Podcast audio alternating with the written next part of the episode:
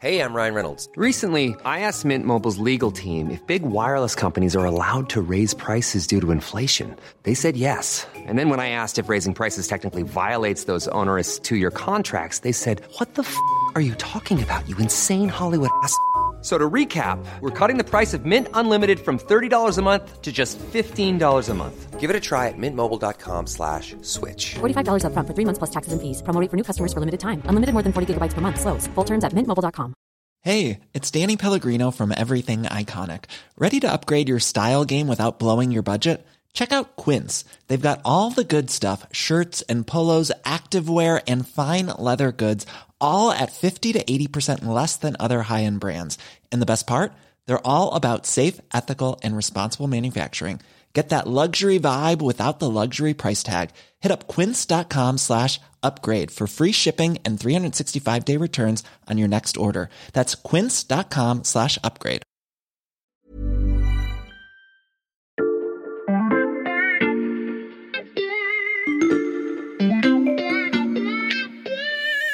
Salut, c'est Xavier Yvon. Nous sommes le lundi 4 avril 2022. Bienvenue dans La Loupe, le podcast quotidien de l'Express. Allez, venez, on va écouter l'info de plus près. Dans les épisodes précédents, Depuis des années, Didier Raoult et son équipe de l'Institut hospitalo-universitaire de Marseille conduisent des études scientifiques problématiques. Des études parfois menées sur des SDF ou des étudiants sans avoir obtenu les autorisations prévues par la loi et qui s'affranchissent de toute éthique scientifique.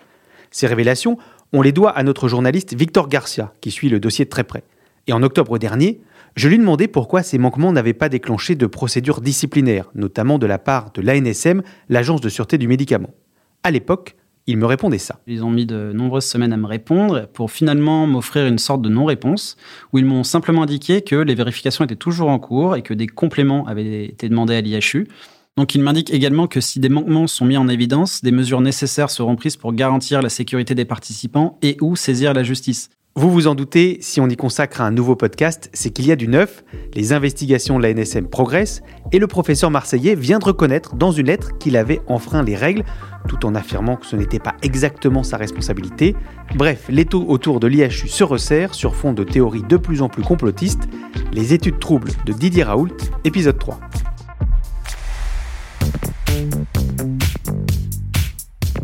Mon résumé des épisodes précédents était très synthétique, alors on va faire appel aux vrais spécialistes. Salut Victor. Salut Victor, tu as décortiqué pour l'Express la lettre de défense envoyée par Didier Raoult à la NSM, dans laquelle il reconnaît donc une partie des transgressions de son institut, avec des arguments pour le moins étonnants, on va y revenir. Mais avant ça, on va donner toutes les clés à nos auditeurs pour être sûr qu'ils puissent te suivre. Depuis l'épisode 2, qu'est-ce qui s'est passé d'important pour notre histoire? Alors depuis, il y a eu notamment un article de Mediapart qui explique que l'IHU avait effectué une demande pour mener un essai clinique sur la tuberculose. Mais la NSM, l'agence du médicament, a refusé de donner son autorisation parce qu'elle a estimé que l'intérêt de l'étude n'était pas démontré et que les médicaments que l'IHU voulait utiliser étaient potentiellement dangereux. Mais l'IHU a tout de même administré ces médicaments à des patients et les résultats ont été déplorables hein, parce qu'il y a quand même eu euh, 9 patients sur 21 qui ont eu de graves complications médicales provoquées donc par euh, le traitement de l'IHU. Ça, c'est ce qui concerne euh, les études controversées, mais il y a aussi eu du nouveau du côté des différentes enquêtes qui visent l'IHU et le professeur Raoult. Alors effectivement, euh, d'abord il y a la chambre disciplinaire de l'ordre des médecins qui lui a adressé un blâme en décembre dernier pour avoir enfreint le code de déontologie en promouvant l'hydroxychloroquine sans avoir de preuves scientifiques que ce médicament serait efficace. La chambre disciplinaire n'a pas retenu les accusations de charlatanisme ni la prise de risques injustifiés. Mais l'histoire pourrait ne pas s'arrêter là, car le Conseil national de l'ordre des médecins a fait appel de ce blâme à minima. Donc ça veut dire en fait qu'il réclame que la sanction soit plus sévère. Mhm. Sur le volet des études controversées datant d'avant l'épidémie, la NSM a envoyé des inspecteurs au sein de l'IHU, comme tu disais tout à l'heure, pour vérifier tous les potentiels problèmes révélés par nos enquêtes et par celles de Mediapart. Dans ma vie, on m'a souvent envoyé des inspections, très souvent pour me nuire, avec un a priori que nous n'étions pas sérieux, que nous ne faisions pas bien, et je n'ai pas eu d'ennui. Et en fait, elle a rendu un rapport préliminaire qui a été diffusé par Mediapart en février dernier et qui pointe de très nombreux dysfonctionnements au sein de l'IHU. Un rapport préliminaire, ça veut dire donc que l'enquête de la NSM n'est pas terminée. Alors, j'ai pu discuter avec des inspecteurs de la NSM qui m'ont expliqué que dans ce genre d'enquête, ils laissent la part au contradictoire. C'est-à-dire, en fait, ils vont faire leur enquête, ils vont rédiger leur rapport, mais ils vont donner la possibilité à l'institut ou à la personne qui est visée de répondre à ces accusations ou euh, de corriger certaines erreurs. Donc là, c'est ce qu'ils ont fait lors de leur enquête euh, à l'IHU, et c'est la raison pour laquelle Didier Raoult a répondu dans une longue lettre dont on va parler. Ok, merci pour le résumé, c'est parfaitement clair. Je me souviens aussi que dans les précédents épisodes, on avait employé un vocabulaire assez spécifique. Alors je te propose un petit lexique rapide pour rafraîchir la mémoire de nos auditeurs.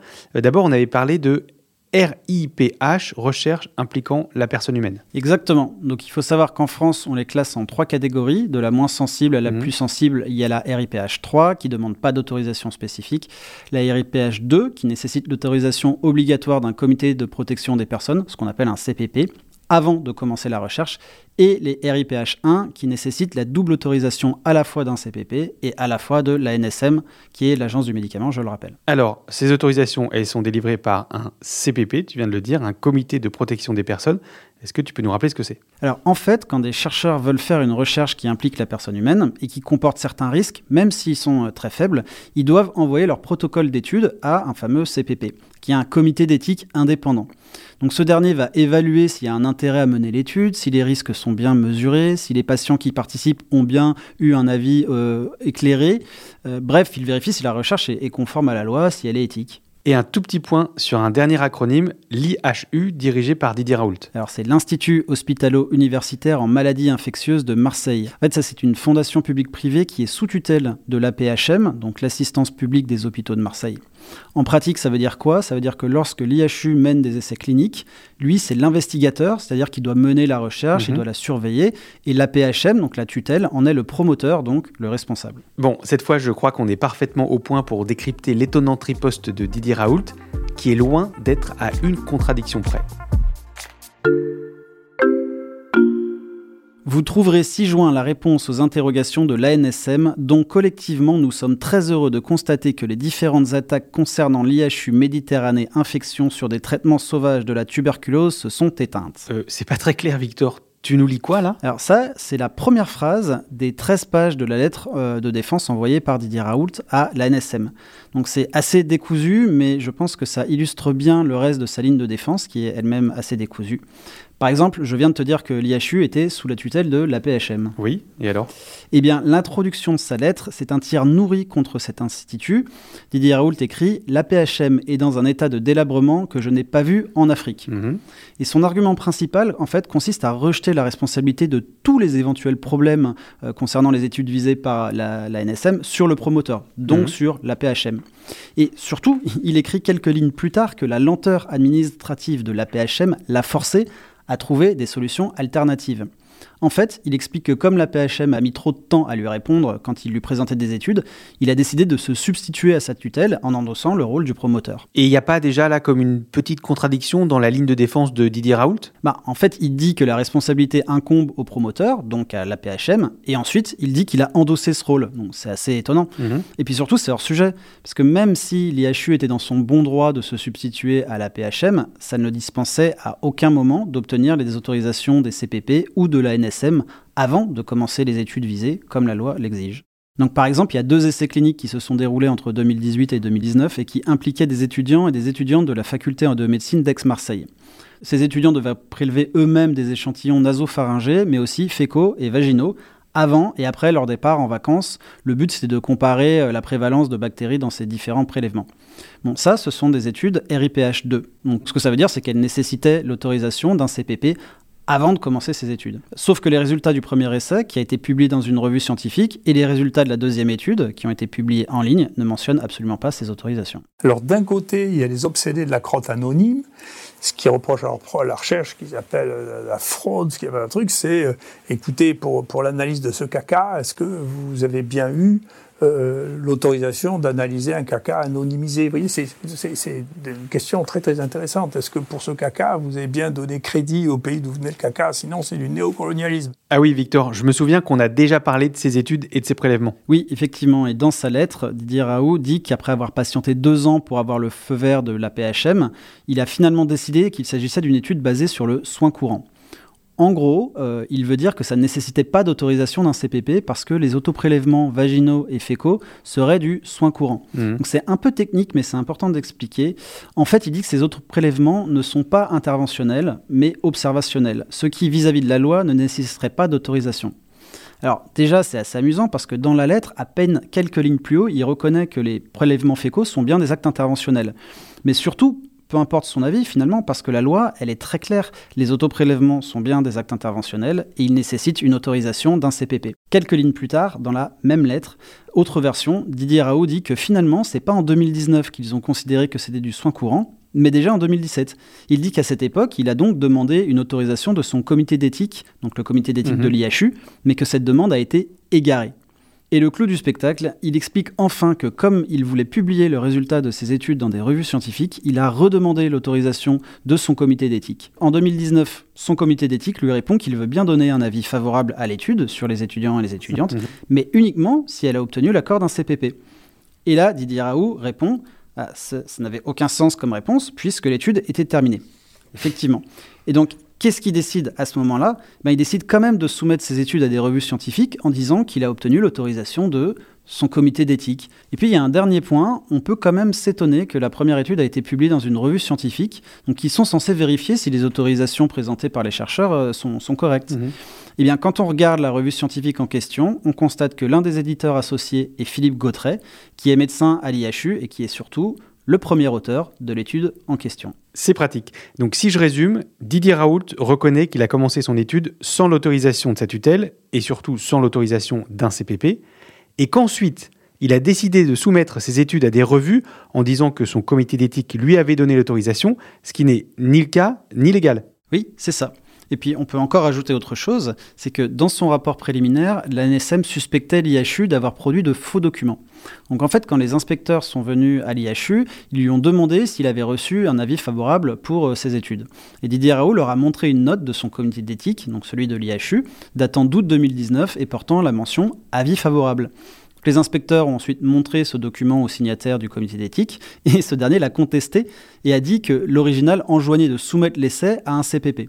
Donc dans sa lettre, Didier Raoult reconnaît pas avoir produit un faux document, mais en revanche, il reconnaît euh, que son comité d'éthique lui a bien dit d'obtenir une autorisation d'un comité de protection des personnes avant de pouvoir donner un avis favorable. Dans la première phrase de la lettre euh, que tu nous as lue tout à l'heure, il était aussi question de l'expérimentation sur la tuberculose. Est-ce qu'il y a des explications dans la lettre de Didier Raoult? Alors déjà, on peut noter que Didier Raoult avait déclaré six jours après l'article de Mediapart que l'IHU ne fait pas de recherche sur la tuberculose. Professeur Didier Raoult, faites-vous de la recherche sur le traitement de la tuberculose Non. c'est c'est juste un gros mensonge. C'est pas vrai. Voilà, on a essayé. Et puis, on a eu une interdiction par la NSM basée sur on ne sait quoi avec quelqu'un qui n'a pas fait de science dans sa vie. Donc, on n'a pas pu faire de recherche, donc on l'a pas fait parce qu'on a assez d'ennuis comme ça. Dans sa lettre, il écrit cette fois La tuberculose est un élément majeur de recherche à l'intérieur de l'IHU. Au-delà de cette euh, contradiction, il dit en gros qu'il est satisfait que les attaques de la NSM sur l'essai sur la tuberculose se soient arrêtées. En fait, il, il estime que la NSM va arrêter de le, le poursuivre là-dessus.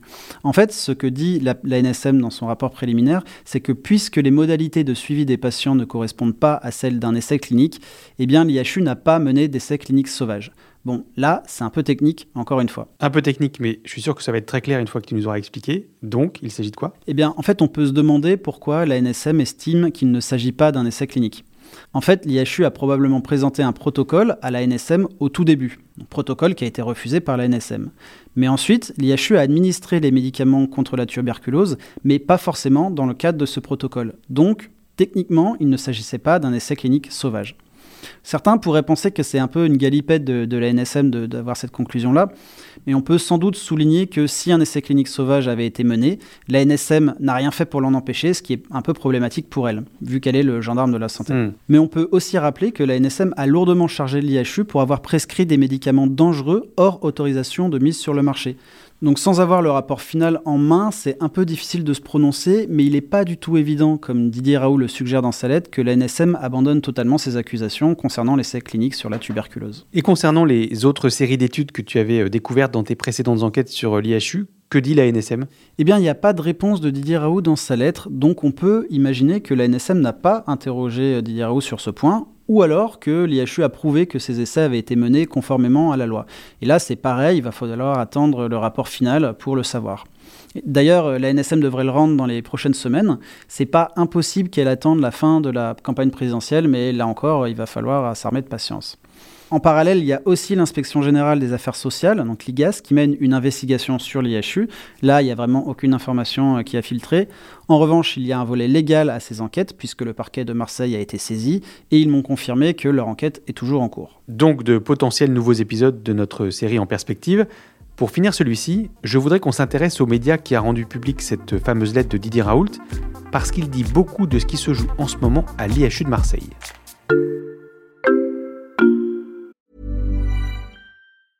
It's that time of the year. Your vacation is coming up. You can already hear the beach waves, feel the warm breeze, relax, and think about work. You really, really want it all to work out while you're away.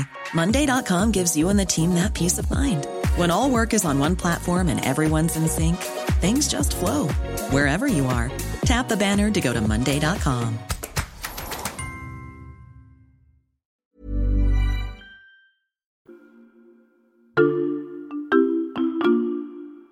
n'y a pas de cas dans lequel les, euh, mécanismes de connaissance ne se soient pas heurtés au pouvoir en place qui pense avoir le monopole du dire. Un pouvoir en place qui pense avoir le monopole du dire.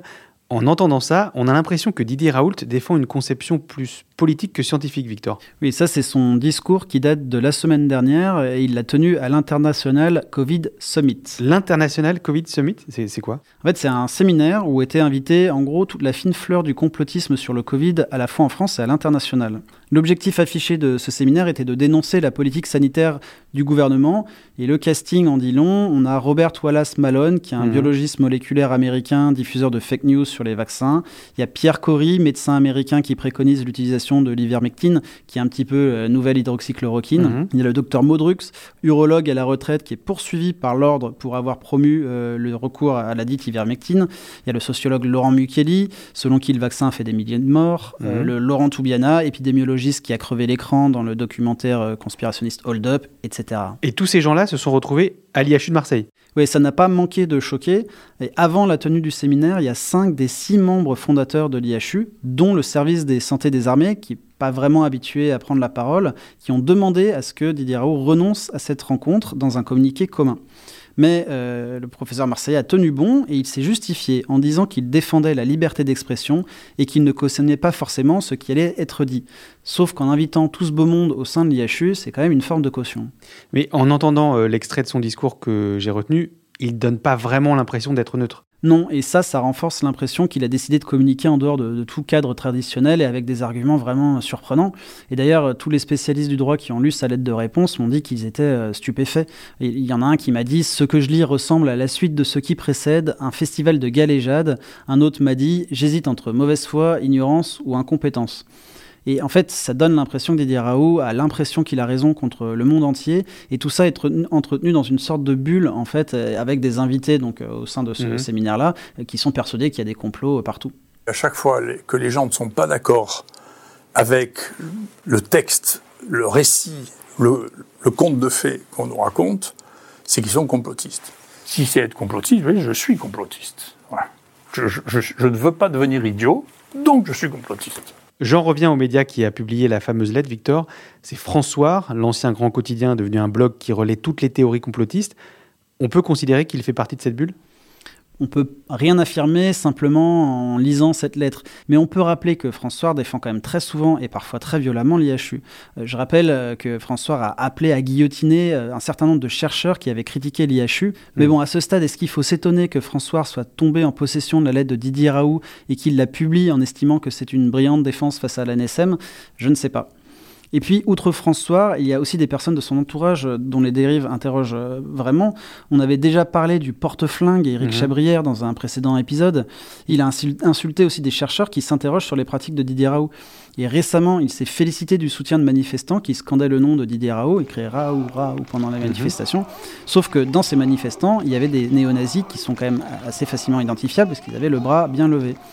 Euh, Et puis on peut aussi rappeler qu'il y a eu des raids de cyberharcèlement de plus en plus euh, violents sur les réseaux sociaux qui sont commis par des fans de, de Didier Raoult.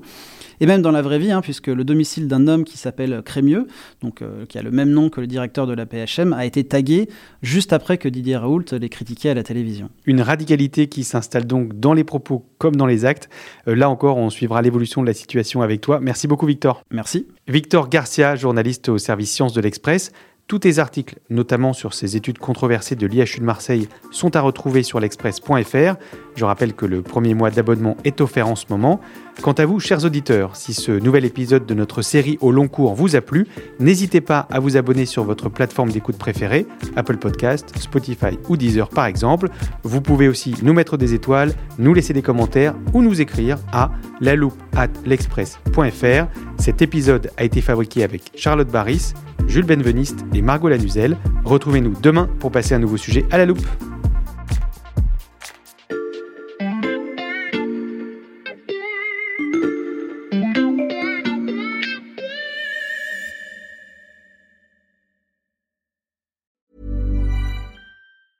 Hey, it's Paige DeSorbo from Giggly Squad. High quality fashion without the price tag. Say hello to Quince. I'm snagging high-end essentials like cozy cashmere sweaters, sleek leather jackets, fine jewelry, and so much more. With Quince being 50 to 80% less than similar brands. And they partner with factories that prioritize safe, ethical, and responsible manufacturing. I love that. Luxury quality within reach. Go to quince.com slash style to get free shipping and 365 day returns on your next order. Quince.com slash style.